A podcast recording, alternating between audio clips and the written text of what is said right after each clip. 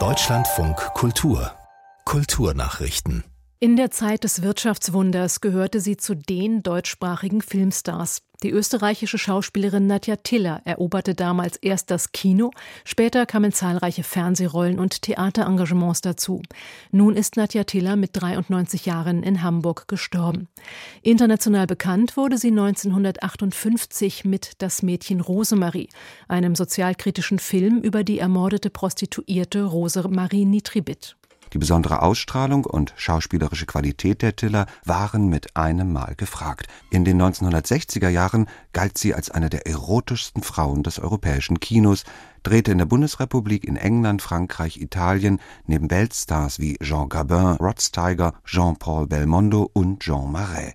Ende der 1990er Jahre feierte sie in den Hamburger Kammerspielen einen Sensationserfolg in dem Stück Nächte mit Joan als alternde Hollywood-Diva Joan Crawford.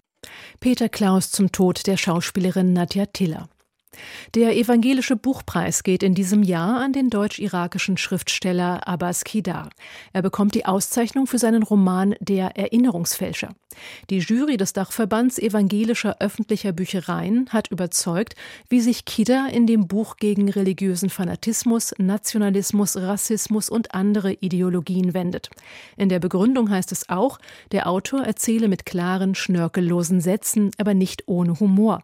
Und das von Gefangenschaft in der Diktatur, einer entbehrungsreichen Flucht nach Europa und von den Vorurteilen und Schikanen, denen die Hauptfigur immer wieder begegnet. Kidar erhält die mit 5000 Euro dotierte Auszeichnung im Mai in Stuttgart. Nach der Anklage gegen Alec Baldwin wegen des tödlichen Schusses auf eine Kamerafrau hat der US-Schauspieler einen Erfolg errungen. Wie die zuständige Staatsanwaltschaft mitteilte, ließ sie einen Anklagepunkt fallen.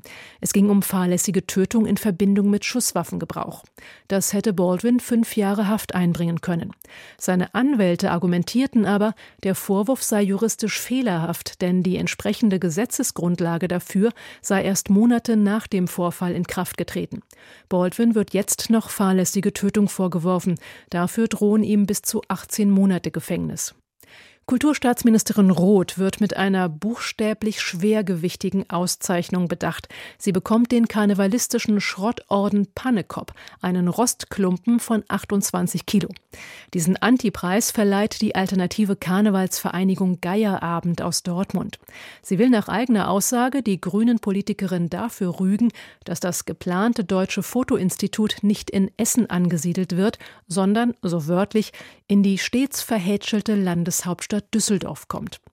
Im November hatte Roth die Entscheidung bekannt gemacht. Alle Seiten hätten für den Standort Düsseldorf plädiert, betonte damals ein Sprecher. Zuvor hatte sich allerdings eine Kommission der früheren Kulturstaatsministerin Grütters für Essen ausgesprochen. Auch eine Machbarkeitsstudie empfahl die Stadt im Ruhrgebiet.